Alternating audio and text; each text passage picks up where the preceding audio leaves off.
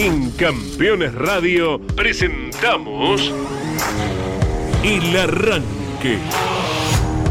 Para comenzar el día con buena onda y muy bien informado. El Arranque.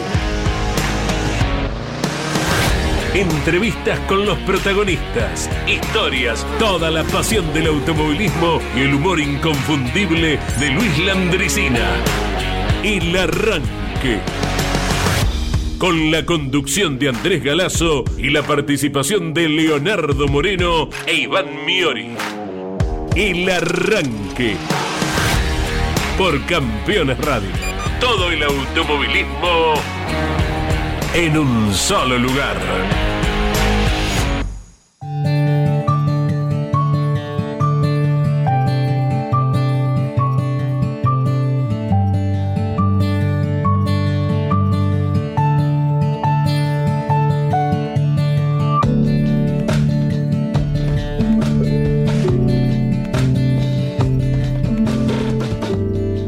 Hola, buen día para todos. Eh, vaya nuestro encuentro dedicado a dos personas íntimamente ligadas al automovilismo deportivo y que inesperadamente nos han dejado.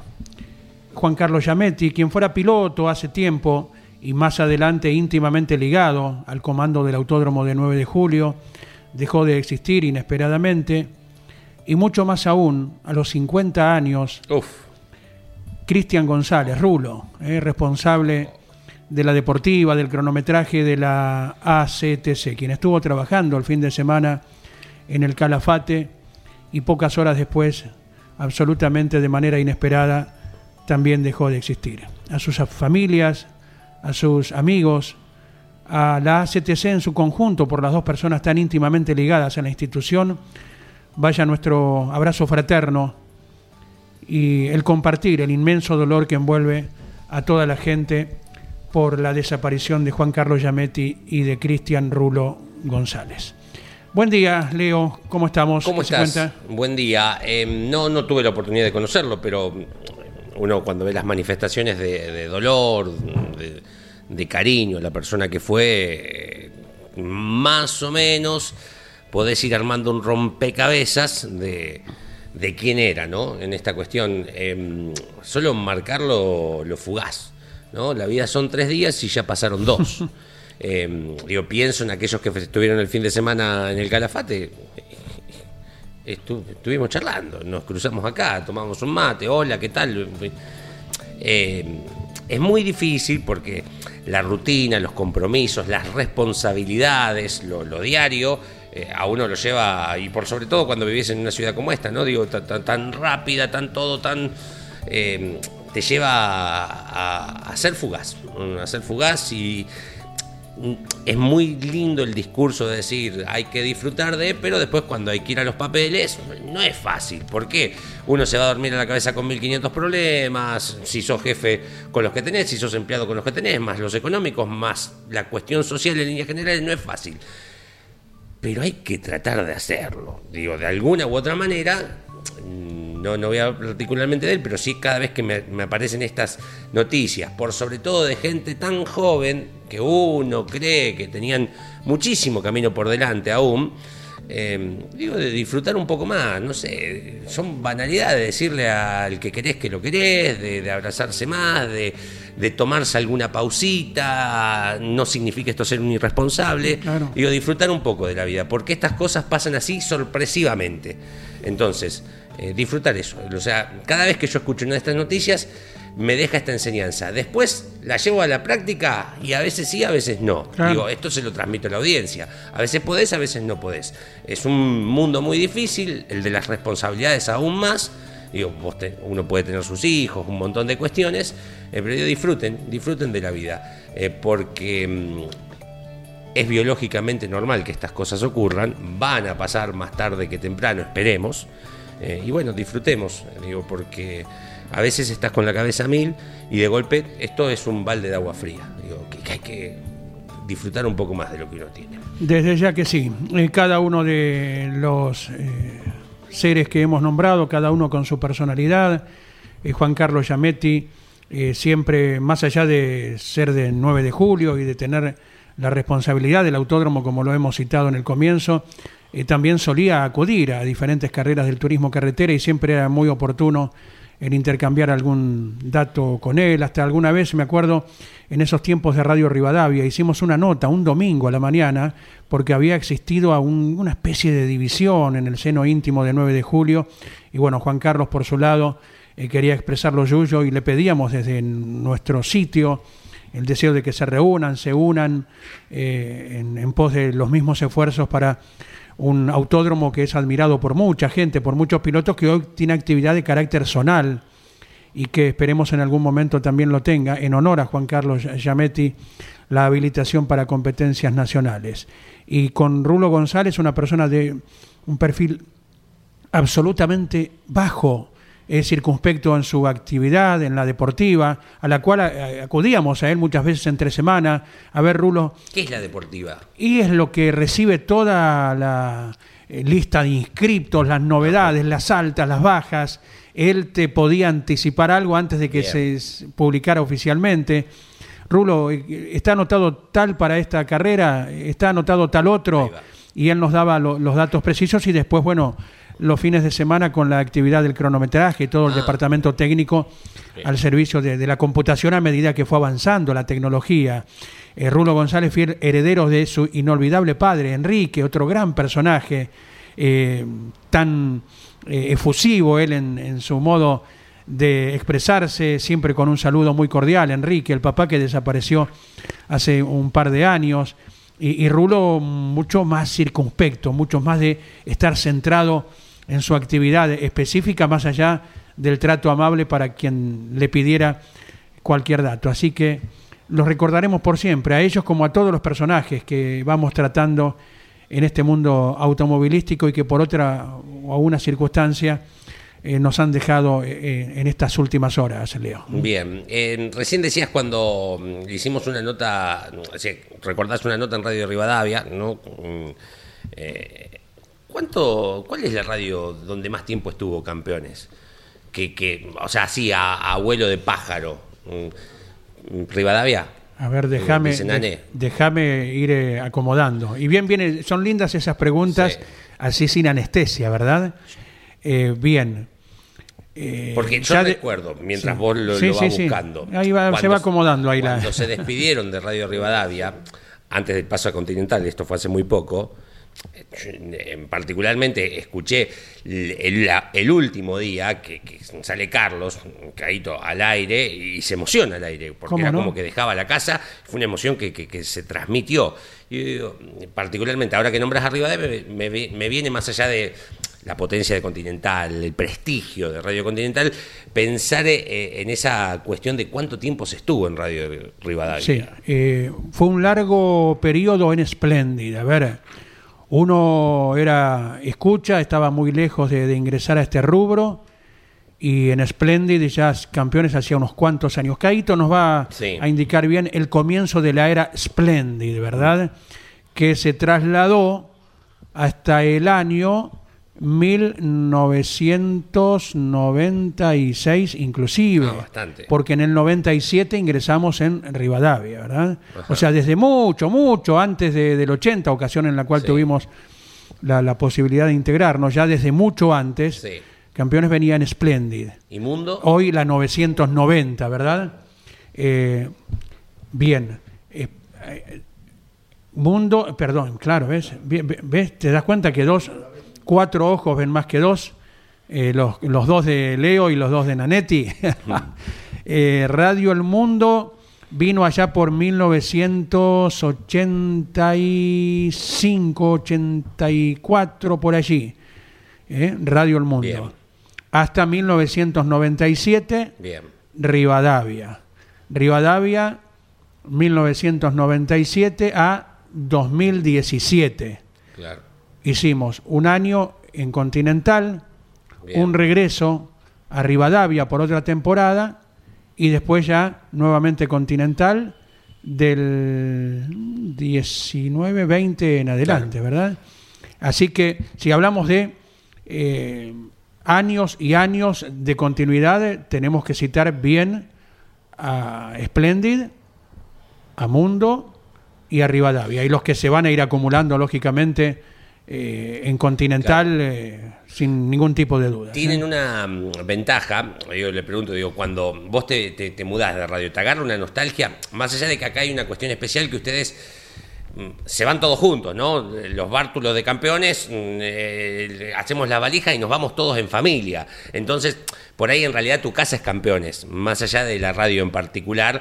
Y, y el hábitat común, la parte del edificio, es la cabina de la transmisión del fin de semana. Por ahí es más casa de uno que el estudio propio de la radio, eh, de los estudios de Continental, ¿no? O de Rivadavia. Digo, pero les, les, daba nostalgia en ese momento el cambio de radio, más allá de lo profesional, o el hecho de decir, bueno, si en realidad yo miro para la derecha y está el Negro Bosco, y miro para la izquierda está Culela, y están transmitiendo Jorge Luis y el profe, y es lo mismo en, eh, al aire, ¿no? Como, como equipo. No, no, desde ya que sí te, te deja un un sentimiento de, de, una mudanza y de dejar de ver a mucha gente que claro. trataste como los operadores, por ejemplo.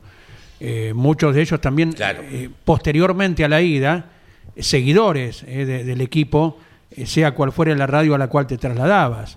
Hay un trato humano con gente que no se ve en las emisoras, pero que, como le dice Cadito, están allí en la pecera trabajando eh, diariamente y son un eslabón fundamental en cualquier programa, ya sea en uno diario o eh, en las transmisiones de, del fin de semana, ¿verdad? Sí, sino la parte humana, lógicamente, más allá de, del edificio y de la institución Claro, en sí. claro. Y en el intermedio también eh, todas las radios que han sufrido alguna mudanza, porque, Claro, por ejemplo, eh, la que conocimos nosotros a, a partir de la incorporación, Splendid. Campeones venía antes, desde el, el inicio en, en lo que hoy es la frecuencia de Continental, LS4 Radio Porteña por aquellos tiempos, ¿no?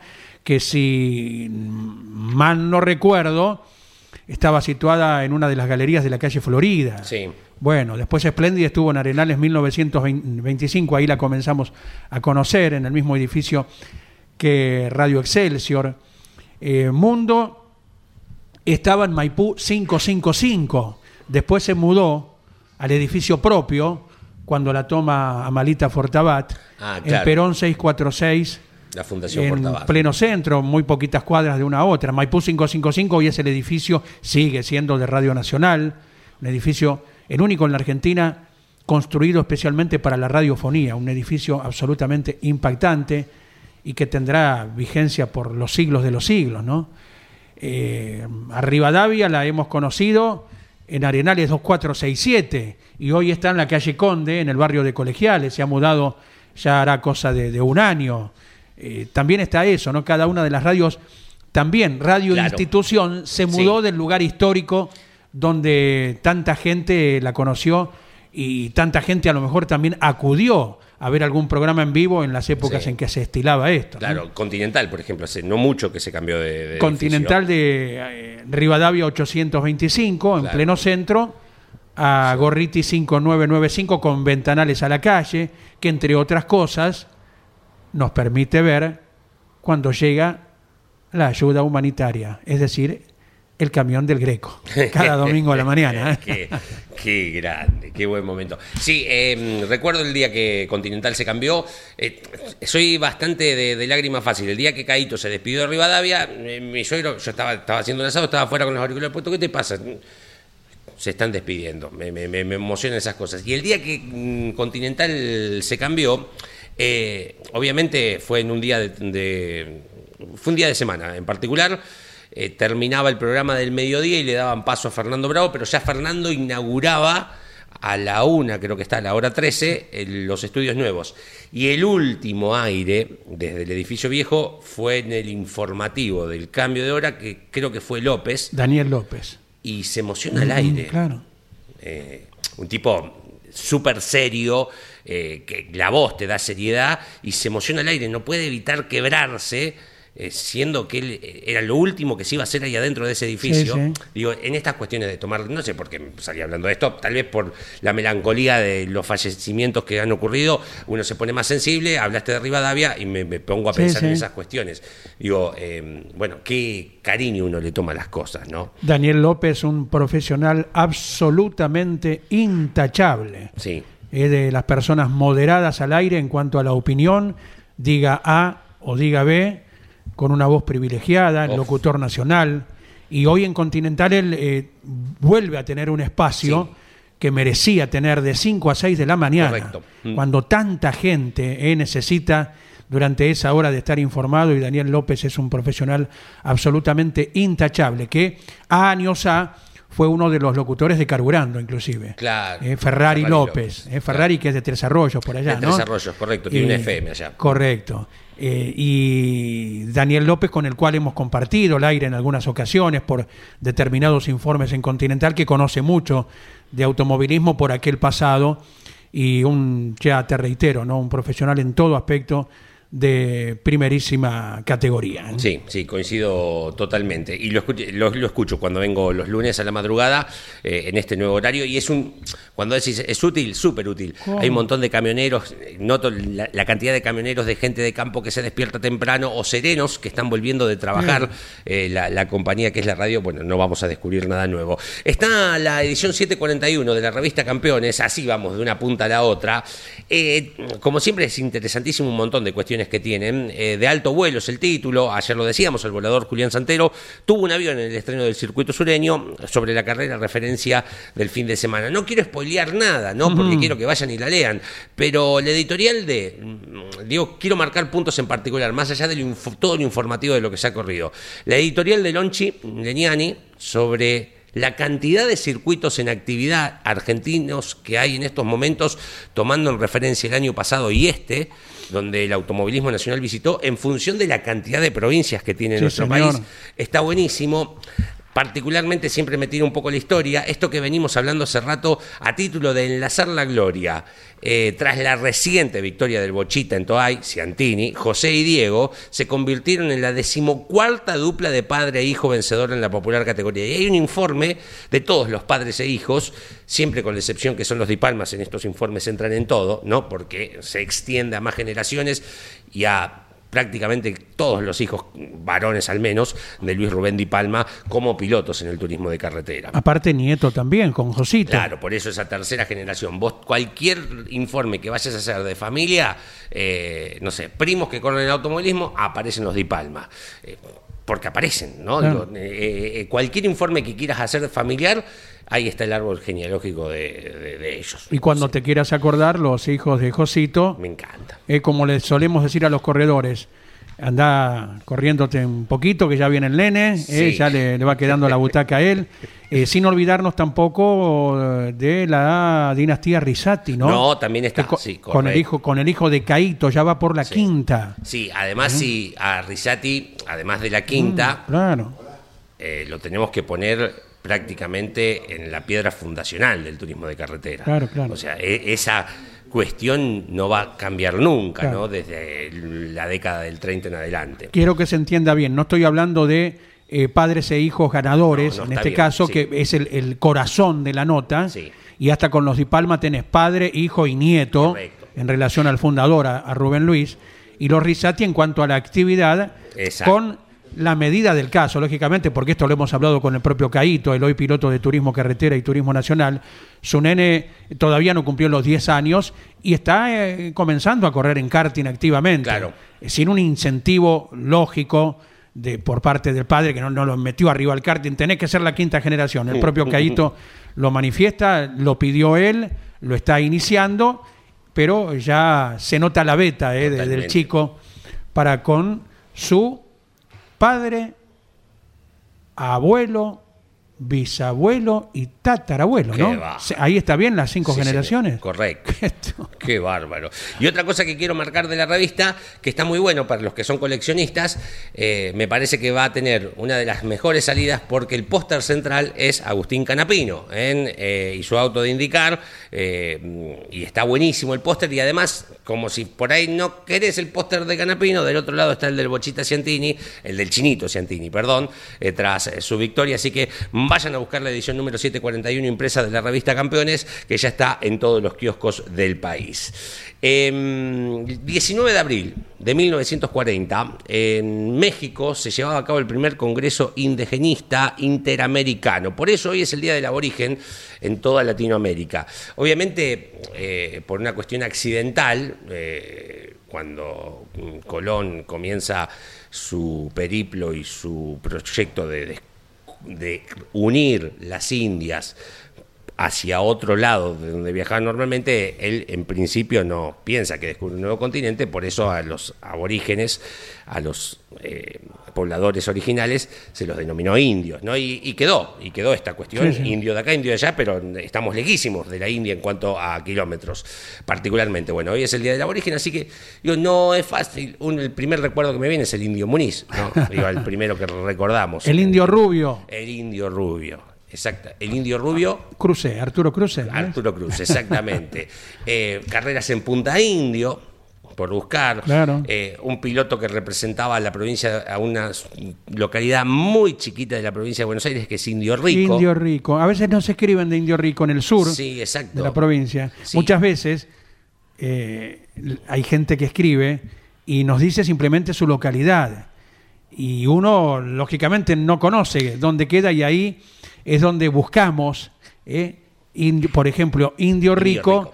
para situarnos un poquito mejor Sí. y ver en qué lugar de cada provincia está situada. Gran parte del automovilismo también, eso, Sí. ¿no? Como vos te acordás cuando hablábamos hace poquito tiempo con Marco Dianda, el jovencito ya quinceañero, ganador en el Pista Mouras, que nos indicaba que Guatimosín está más cerca de la provincia de Santa Fe que de la capital Claro. Córdoba. Por eso no se le notaba, por lo menos a- al oído, que, que era cordobés en, en esa cuestión. Indio Rico, eh, el nombre tiene que ver porque cuando es la conquista del desierto, que va hacia el sur de nuestro país, el cacique de esa zona supuestamente tenía un montón de cabezas de ganados y de, de- de ovejas, ¿no? Vacas y ovejas.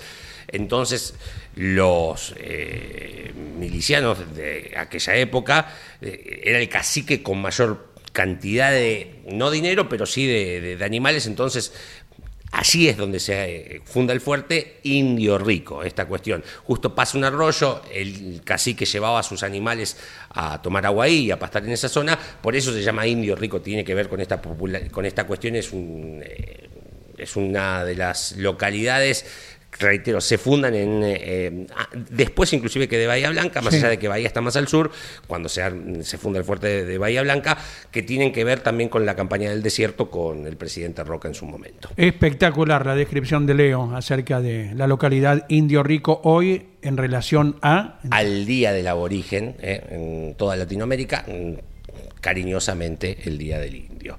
Vamos con mensajes, A ¿sí? ver qué dicen. 11 44 75 0000. Buen día, amigos del arranque. Buen día. Eh, el domingo que ustedes citaban, cuando Caito se despedía de Rivadavia, venía viajando desde Pigüé hacia Buenos Aires y escuché esas tan emotivas palabras de Carlos que dejaba por última vez los auriculares en la mesa de Rivadavia. Se me empaparon de lágrimas los ojos, imposible no emocionarse. Abrazo a todos. Eduardo, Claro. desde la ciudad de Quilmes, muchas gracias por el contacto al 11 44 75 00 00. Buen día para todo el equipo. Saludos desde Rosario. Pero no nos dice quién es. A ver si podemos localizarlo, ¿eh? Si se quieren esconder. Si va el número, A ver, a ver, a ver. Aguarden un poquito. El seudónimo Squadra Autodelta. A ver. Grande, y Rosario. por ahí, por algún mensaje anterior, Ángel Maida. Bien. Sos vos, Ángel, que has escrito desde Rosario enviando saludos. No se esconda, muchachos. Bueno, gracias. ¿eh? Muchísimas gracias a todos por lo que quieran compartir con nosotros. 11 44 75 00 00. En algunos minutos tendremos clase, ¿eh? así Sí, que ir exacto. preparándose, eh, abrocharse ¿Tiene bien la corbata. Ah, ¿eh? yo saqué foto de una pregunta de la semana pasada que había quedado eh, en el aire. Em, recordar a dos campeones del turismo de carretera. Hoy se cumplen 29 años del fallecimiento de Rolo de Álzaga, campeón 1959. Mm, Todos los campeonatos son especiales, todos, absolutamente, pero ese tiene la particularidad de cortar una seguidilla de apellido Galvez, Galvez, Galvez, Galvez, Galvez, que le da ese tono de importancia. Todos, reitero, son importantes, pero el campeonato del 59 fallecía eh, a los jóvenes 63 años. Rodolfo de Álzaga, un 19 de abril de 1994. Y el, niño Rolo. El niño Rolo. Así eh, lo certifican la gente que lo llamaba en su momento y la ama de llaves de la casa decía el niño Rolo está descansando, lo puede llamar más tarde. Esa fue una, una frase que ha quedado, sí, sí, de, aquellos tiempos de, corredor, sí, sí. Tipo, eh, el niño tiene sed, pero no hay naranjas. Eh, y hace mm, exactamente 17 años, eh, un 19 de abril también, mirá lo que son las casualidades, del 2006, dejaba de existir a los 78 años de edad Gastón Perkins. también campeón de turismo de carretera, 1900, no solo campeón de TC, voy a arrancar cronológicamente, campeón 63, 64 y 65 de turismo en J, eh, tres campeonatos importantes, muy relacionado al modelo Gordini de Renault en su momento, un 69 el año para la historia, para, para él, digo, yo creo que todos en la vida debemos tener uno o dos años que decir, ¿te acordás de 1969? Salió campeón de turismo de carretera, pero antes fue parte de la epopeya de Nürburgring, eh, de las 84 horas de la misión argentina, de los tres torinos, eh, y que mm, su presencia, sí, fue el año de... Que creo que del accidente de Dante Emilio, si me corrigen, si le estoy errando, o Dante había tenido problemas que estaba ausente varias carreras, Perkin peleaba el campeonato y por el que casi, mirá cómo hubiese cambiado la historia, Cacho Franco, cuando se entera que Perkins va, era su posibilidad, porque coincidían en el periplo de tiempo de las 84 horas, coincidían dos carreras de TC. O sea, las 84 horas fueron 84 horas, pero hubo que viajar antes y los días de... Entonces, era su oportunidad. Si se quedaba en el país, que lo pensó, eh, con dos resultados medianamente normales, sin Perkins, sin Emilio, si salto a la punta del campeonato y puedo ser campeón argentino de turismo de carretera. Y lo pensó, lo evaluó y casi por eso no viaja a ser parte de las 84 horas. El padre le dice, ¿cómo no vas a viajar? Lo había llamado Fangio particularmente a la agencia del padre azul y decide viajar. Y lo que es, o sea, no pudo ganar el campeonato de turismo de carretera por muy poco en la pelea de puntos con Perkins, pero quedará en la historia para siempre, Cacho Franco, de haber sido quien conducía el Torino número 3, que ve la bandera de a cuadros con mayor cantidad de vueltas que el resto de los participantes, más allá de que luego por los recargos no la terminaran ganando esa carrera. Y Oscar Mauricio Franco es una de las glorias vivientes de aquella epopeya, ¿verdad? Totalmente. Y cuyo nombre figura en el autódromo eh, de Azul, de, Azul, de, de actividad regional. Eh, y acerca de Gastón es un personaje por donde lo vieras, hace poco lo citamos en ocasión de la coincidencia de victorias de dos pilotos de casi dos metros. Correcto. Como Jonathan Castellano y Tiago Martínez en el Turismo Nacional, ¿verdad? Y pusimos así a, memorizar pilotos de, de larga estatura y Gastón Perkins era uno de ellos. Con él inseparable facón en su cintura, que cuando volcó él en la ruta 8 a una carrera de Río Cuarto se dirigía, era hombre de IPF en aquellos tiempos, y se le cruza un camión delante, un camión que estaba trabajando en una reparación, y Gastón evadió la maniobra, volcó y quedó invertido en la zanja inundada. Y acudió a su facón para cortar el cinturón de seguridad y poder salir. Mira vos personaje absolutamente eh, incomparable y cómo acudió a, las dotes de corredor, de salir de una situación difícil eh, en ese momento tan, tan crítico, ¿verdad? Salvando un impacto con un camión que se cruzó, hizo una vuelta en U o algo por el estilo, y después de cómo salir de un auto al cual le iba ingresando el agua, ¿verdad? Y una anécdota también con Gastón, estábamos en el sonda Eduardo Copelo de San Juan y nos pusimos a hablar en los boxes. Le habíamos comentado que nos teníamos que ir a la variante, ¿no? Así antes de que los autos pasen bajo el puente. Y teníamos que caminar unos cuantos metros. No es un terreno llano el sonda, tenés que ir esquivando por ahí. Y nos pusimos a hablar y nos entusiasmamos con esto, con aquello, con lo otro. Y en un momento mira la hora y los autos que van saliendo a la pista y me dice, andate negro que se te va a hacer tarde. había que caminar un rato. Así que con ese tono tan característico que tenía, ¿eh, Gastón? Bueno, al cual recién recordás porque hace hoy 19 años. 17 años. Eh, no quiero decir una cosa por otra, pero creo que sus hijos, uno de ellos se llama Gastón Perkins, eh. Están, están corriendo en- de invitados hasta, el año- hasta hace dos años de titular en la monomarca FIA del Río de la Plata, una categoría muy pero muy linda. Eh, un datito más de Gastón, había nacido en Alberdi, eh, allí fue velado, eh, hablando particularmente de este 19 de abril del 2006, pero fue sepultado en Chacabuco, la ciudad donde él termina eh, viviendo y es donde hoy descansan en paz sus, sus restos. De Alberdi también es Víctor Galíndez. Ajá. Cuando boxeador, por si alguno, Claro. uno de los grandes boxeadores, alguien que no, no- no lo tiene, y también relacionado al automovilismo, ¿no? La tragedia del ceviche Galíndez, ¿no? Eh, cuando Alberdi eligió a su me- más importante deportista de la historia de aquella ciudad, eh, fue elegido Gastón Perkin por sobre Galíndez, con todo lo que significaba Fue campeón del mundo, Galíndez, ¿no? Exactamente, Sí, por eso sí. mismo, digo, marcar la importancia que ha tenido Gastón eh, para su localidad natal. Bueno, hoy 19 de abril del 2006, en este caso, hoy 2023, se cumplen 17 años del fallecimiento. Y una última, 19 de abril del 66 salía la revista Corsa, en número 0, eh, a las calles, una de las revistas que acompañó a los amantes del automovilismo y que muchos deben tener eh, en colección, como hoy seguimos coleccionando la revista Campeones, con el gallego Cupeiro en la tapa de aquella edición que venía de imponerse en una competencia de turismo de carretera, 19 de abril, pero de 1966. Don Luis Landricina llega con 39 minutos ya de las 10 de la mañana en esto que es el arranque que hacemos todos los días hábiles, por supuesto, de lunes a viernes de 10 a 11 de la mañana. Llega don Luis Landricina para acompañarnos. época que las papas quemaban en Chile cuando los toques de queda, que era de las 10 de la noche hasta las 7 de la mañana al día siguiente. Y si usted llegaba a ir a ver una mamá enferma, una tía enferma y lo agarraban a las 10 de la noche, quédese.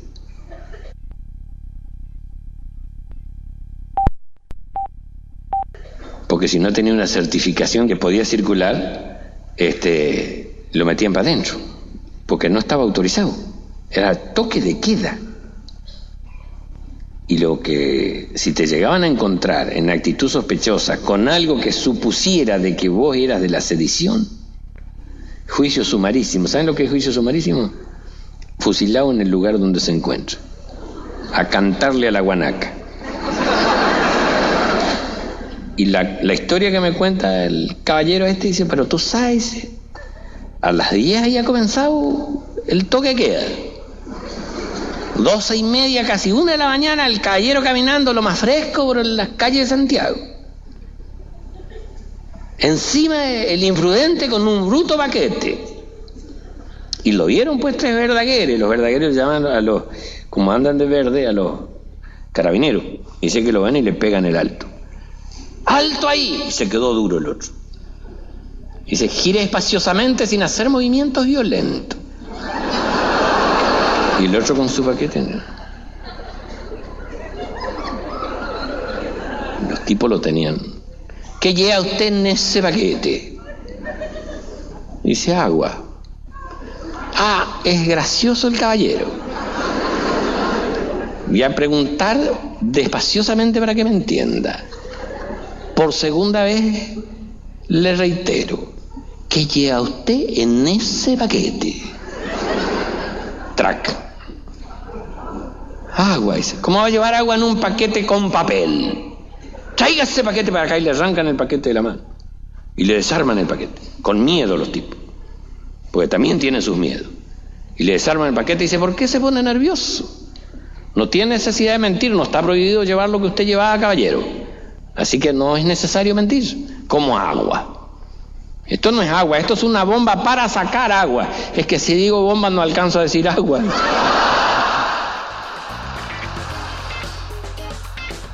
42 minutos de las 10 de la mañana, esto es el arranque por Campeones Radio. Buenos días, mis amigos del arranque, buenos días. Por más que hoy no esté mi hijo, yo los escucho igual. Fiel desde el primer día, abrazo grande, nos dice Gerardo de, Sa- de San Martín de los Andes, que es el papá de nuestro compañero Iván.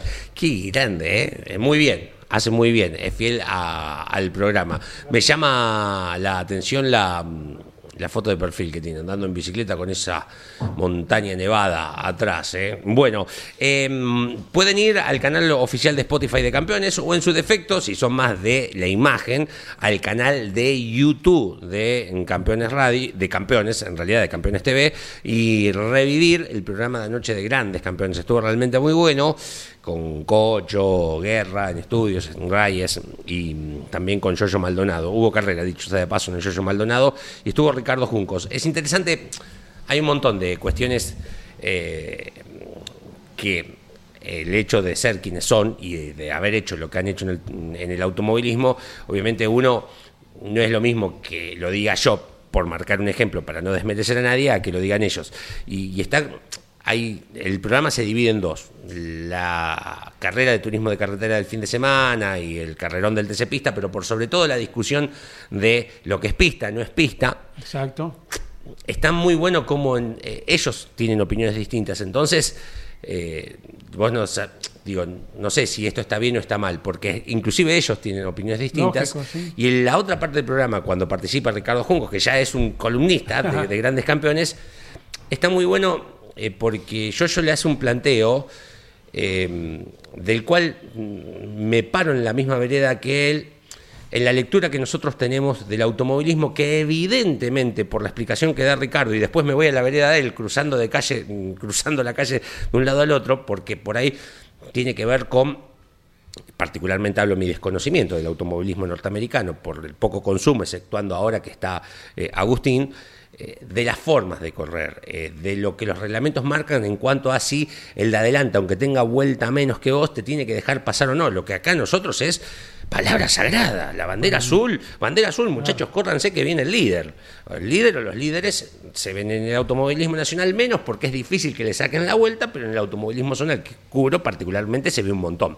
Digo, entonces, eh, yo, yo tiene una idea que yo comparto, pero después cuando escucho la explicación de Ricardo, digo, ah, tienen, ah, es otra cosa, es otra forma. Y está muy bueno porque ahí me parece que el planteo que se hace anoche, más allá de lo que se discute en particular, es de a poco ir aprendiendo también. Hay gente muy especialista, digo, pienso en Lonchi, que está más nutrido de este automovilismo, pero en los que me incluyo, que conozco poco, es la forma de ir aprendiendo. Está realmente el programa de anoche es formidable, ¿eh? formidable. Exacto, y si no lo vio en vivo, lo puede reiterar en YouTube, en todas las plataformas donde se van almacenando cada uno de los programas. Vamos adentro al aula, se acabó.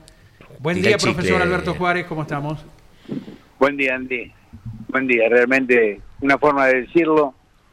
Eh, esta vez, en este espacio que tanto disfruto en el arranque, eh, voy a decir ausente con aviso, porque te digo la verdad, eh, y es más, voy a volver sobre este tema que recién eh, planteaba Leo, seguramente si hay posibilidad de hacerlo mañana. Pero te soy sincero, quiero ocupar este espacio en un homenaje a alguien que en este momento eh, me hace sentir destruido, que es Rulo González. Eh, realmente no creo que en la CTC haya nadie que haya despertado un sentimiento tan unánime de amistad como Rulo que lamentablemente en la parte física se nos fue, en el corazón va a estar toda la vida, porque son esa gente que, que realmente deja huella, creado con los mismos parámetros y los potenció de su padre, a quien abrazo en el dolor. Eh, además, la pasión compartida por el cronometraje hizo que intimáramos más allá de lo profesional y puedo asegurar que en lo humano, en lo personal, Rulo era era realmente un ser excepcional. Son esas cosas que a veces no, se, no entendés en la vida, que solo lo has tenido medio siglo, ¿no? En este planeta. Eh, sabrá Dios por qué. Tal vez porque a veces cuando me ha pasado cosas parecidas, digo, son eh, seres demasiado buenos y se lo llevan a ese lugar eh, eh pensado solamente, pero no comprobado, y esperemos que exista y que Rulo esté allí. Le pido disculpas a ustedes, a la audiencia, que además eh, haya ocupado este espacio eh, para un homenaje, porque te digo la verdad, estoy destruido. Rulo mm, va a ser querido siempre por mí. Eh, no estará, digamos, materialmente, pero en mi corazón, mientras yo tenga vida, lo voy a seguir queriendo. Mil disculpas de nuevo, Andy, a vos, a, Leo, a, a, los que estén en la producción, pero realmente quería ocupar este espacio, más allá de que en la función específica estoy con, ausente con aviso, porque creo que vale que la gente del automovilismo, que es la que escucha Campeonas Radio y que escucha eh, el arranque, eh, quería hacerlo. Abrazo enorme. Y si mañana hay espacio, con todo gusto tratamos esto. Eh, yo coincido muchísimo con Ricardo, he estudiado mm, en el tiempo que he tenido desde que el indicar ahora es un punto de atención importante para Argentina, porque no solamente tiene un equipo, sino un piloto, y lamento que algún colega por desconocimiento haya provocado tremendo revuelo, que además es un daño muy, pero muy importante hacia Ricardo. Eh, gracias. Insisto de nuevo, mil disculpas. De ninguna manera disculpas, Alberto, por favor. Eh, es el sentimiento genuino acerca de la personalidad de Rulo González, eh, lo hemos citado en la apertura, hemos querido iniciar hoy con el homenaje a él, a Juan Carlos Yametti, dos personas íntimamente ligadas, cada uno en su función al automovilismo deportivo, Alberto. Bueno, mañana si hay tiempo, espacio, si lo tienen, con gusto nos comunicamos. Por favor, quédate tranquilo, mañana estaremos en contacto. ¿eh? Abrazo enorme a todos. Gracias, Alberto Juárez. Em, ¿Me puedo poner el papel de Archiria? Eh? Tirarte dos efemérides. Se va recuperando Jorge de la voz, eh, por eso le dejamos el saludo correspondiente y cuando esté al 100% eh, nuevamente con nosotros. Eh. Undécima vuelta de Santa Fe, 19 de abril de 1959. Cuando ha sido la fecha de, de Jorge Newbery, del natalicio, del fallecimiento, hemos buscado, debe ser con San Martín, Club San Martín en nuestro país, ¿eh? deben ser de la mayor cantidad de clubes con nombre Jorge Newbery, no por todo lo que significó en el deporte. Mm, muchos lo denominan como eh, el primer proce de la era moderna, sacando a los libertadores o fundadores de nuestra nación. Bueno, el Jorge Newbery de Venado Tuerto organizó un montón de carreras, entre ellas esta undécima que hoy se cumple un aniversario más. Era un trazado de 363 kilómetros que se desarrollaba en dos vueltas, o sea, una suma total de 726 kilómetros. 1959 ganaban los eh, gringos Emiliosi esta carrera. 726 eh, kilómetros, 4 horas 39 minutos 37 segundos. Segundo fue Charles Menditegui, Carlitos Menditegui, 4 horas 39 minutos 26 segundos, menos de un minuto en 726 kilómetros. Pónganse en la cabeza los autos de aquella época, 726 kilómetros, menos de un minuto de diferencia. Inclusive el tercero no llega muy lejos, que es Juan Carlos Nabone con la bomba de caballito, un auto maravilloso, estéticamente por allí no el más lindo, pero qué nombre maravilloso. 4 horas 42 minutos 19 segundos. Fue cuarto Marco Ciani y quinto Sergio García Uriburu. Esto ocurría un 19 de abril de 1959. Y hoy se cumplen años también de la primera victoria en el turismo de carretera de mm, tal vez alguien importantísimo. que me va a aportar? Sí, vaya haciendo misterio. A ver, ah, a ver así sin, eh, red. Eh, eh, sí. Vaya presentando. Ganó, fue campeón de turismo de carretera. Bien, ganó, punto uno. Fue campeón. su eh, amor por la velocidad y la forma en la que conducía hizo que le pusieran un sobrenombre que tiene que ver con alguna cuestión del pie derecho. ¿Corrió con muchas marcas? No, no corrió con. Sí, o sea, en el Zonal, con una, con un modelo muy formidable que es el Citroën 13B, pero después en el turismo de carretera es de los más fieles a una de las dos marcas más tradicionales. No se olvide del paso por el turismo nacional con un Fiat 128, compañero de equipo de quien todos seguimos empujando por su recuperación, como es Roberto Urreta Vizcaya, ¿eh? allá por el año 1980. Su, creo, creo, su aspecto físico hizo que otro de los sobrenombres tuviera que tenía algo que ver con una cuestión litúrgica. ¿Eh? Religiosa. Exactamente.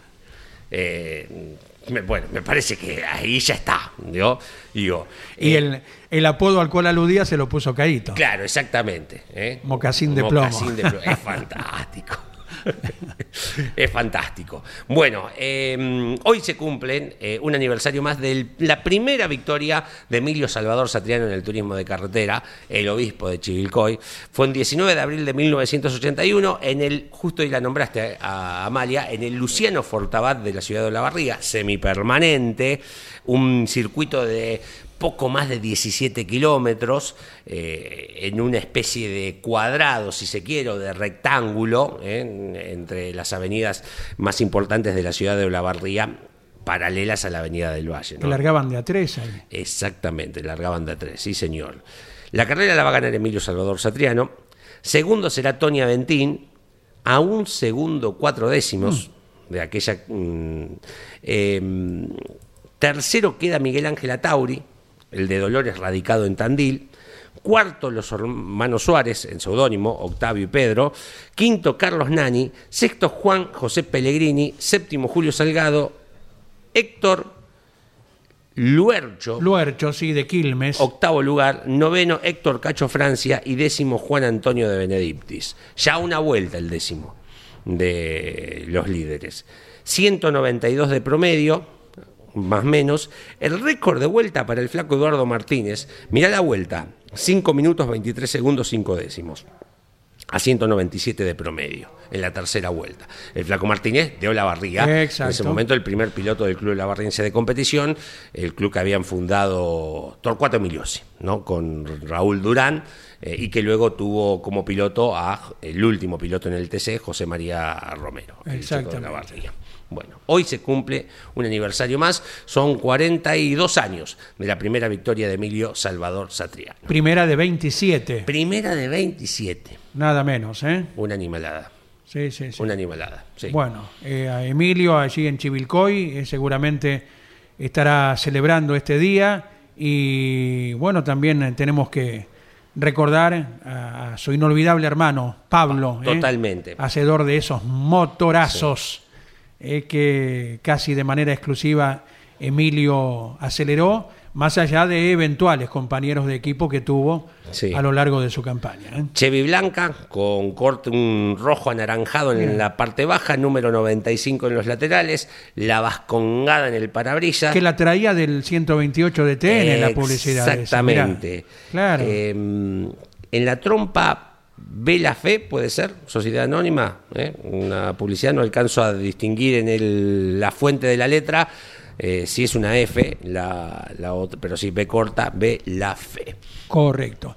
A partir de las 12, con Sí. la conducción de Carlos, aquí Sí, señor. en Campeones Radio, palabra de un internacional argentino, de uno de los pilotos que está por iniciar su actividad 2023. El testimonio de Néstor Girolami en vivo estará dialogando con todo el equipo, ¿eh? el piloto que continúa en el Mundial de Turismo. Gracias a la gente que se ha ido comunicando. 1144 000 590. No. Buen día. 11 44 75 0000. Te- te- es el del domingo ese. No, estuvimos hablando de Continental. hace. Disculpa. A ver, eh, eh, eh, rebobinamos. 11 44 75 00 00. Pues, si Disculpa. va a estar Bonadeo ahora y le va a llegar un mensaje. Emilio Satriani. Bonadeo No, va a decir, no, ¿qué? Menos mal que entiende un poco de todos los deportes. Buen día, amigos arrancadores. Renuevo las felicitaciones por el excelente, Excelente el arranque de este equipo. por el excelente anecdotario y efemérides de hoy. Abrazo desde Córdoba. Escribe Gustavo. Gracias. Buen día, amigos. Me gustaría que en algún momento se hable del tema que hace una semana tuvimos el mismo fin de carreras en Paraná y Concordia. El próximo fin de semana tenemos TC2000 en Altagracia y Rally en las Sierras. Además, para los que no están eh, cerca de nuestro querido automovilismo, aquí promocionan el rally como si viniera el World Rally Car, dice. Sí, está llamado como el rally de la Argentina, ¿verdad? ¿Hasta cuándo se segui- seguirá habiendo dos fechas nacionales en la misma provincia al mismo fin de semana. Abrazo desde Córdoba, Fede Larrea. Pasó hace poquito Sí. con el turismo nacional y el rally argentino también. Exacto. El fin de semana del 20 de febrero. Y esta, creo que no es una carrera más de rally. Por ahí, tal vez si le estoy errando me corrigen. Es la última carrera de Marcos Ligato. Exactamente. No es una fecha más. Mm, Es el retiro de un múltiple campeón. Exactamente. Digo, esto sí, eh, eh, es una particularmente, no, no, no lo puedo entender, puedo entender una cuestión de logística, mm, pero no, me, me resulta raro, digo, más allá de que muchas son con entradas gratuitas, eh, no sé, no, no, no, para mí no es lo ideal. Y ni si, si quieren un día les cuento zonalmente hablando, ¿no? Imagínate si Nacional pasa esto, si eh, la CDA, que es la fiscalizadora, ¿no? y vos corres en La Plata y yo corro en Buenos Aires, de la mismo ente fiscalizador, o no, ni siquiera, porque los clubes son todos afiliados al Automóvil Club Argentino, no dice nada, ¿no? Si cada uno de nosotros cuidamos nuestro kiosquito, imagínense lo que pasa a nivel nacional. Yo te agarro la grilla de cada fin de semana y decís, ¿cómo hay una carrera en azul y otra en la barriga? Si hay 40 kilómetros de diferencia. Y ahí sí los tickets son fundamental para poder solventar los gastos de una carrera. Entonces yo te robo gente a vos, vos me robás gente a mí, que necesitamos para pagar a bomberos, policías, ambulancias, etcétera, etcétera. A esta altura creo que es algo de nunca acabar, porque mirá que hace años se viene hablando. ¿eh? De nunca, yo eh, o sea, me entregué. O sea, no, no, no reniego más. Hola, campeones, el abrazo de siempre y el recuerdo permanente a la memoria del gran niño Rolo, eh, Juan José de Caseros, Bien. eh, Rolo de Álzaga, que era nombrado eh, Sí. por una efeméride hoy 1994, fallecía hoy. por Leo Moreno. Buen día para todos. Emilio Satriano se cansó de ganar en Citroën.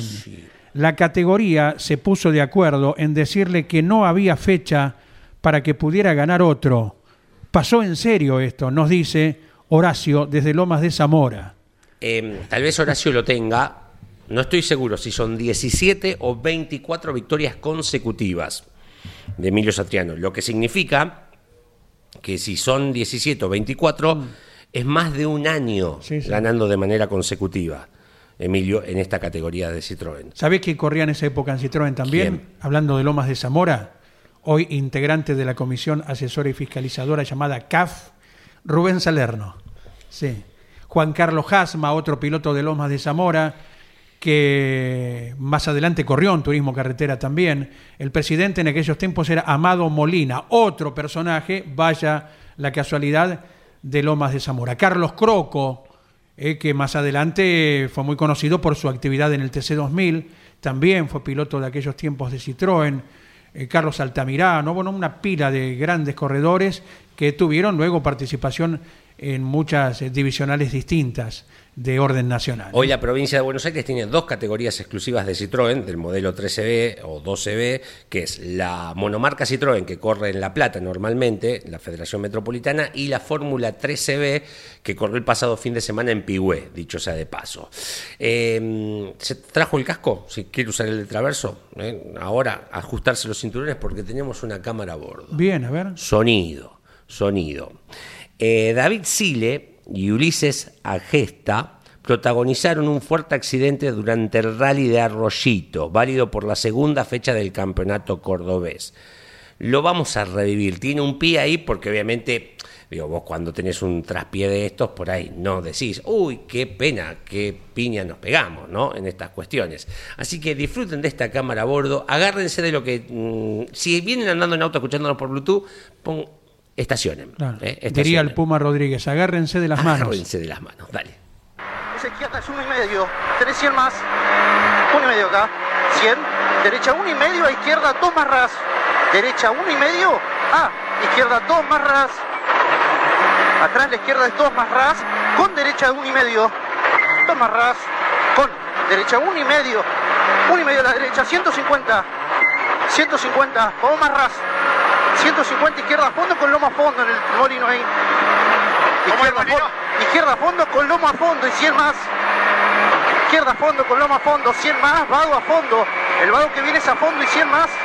A los 100, lomo por izquierda a fondo y 200. Lomo por izquierda a fondo, ahora 200, los 200, izquierda 2. ¿Allá dónde? Arriba, arriba, este es a fondo, a fondo.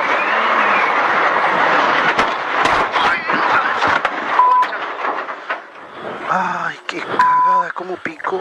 Ma- Y que era a fondo, a fondo, el vado aquel a fondo, a fondo, a fondo. Hay que ser navegante, ¿eh? En eso.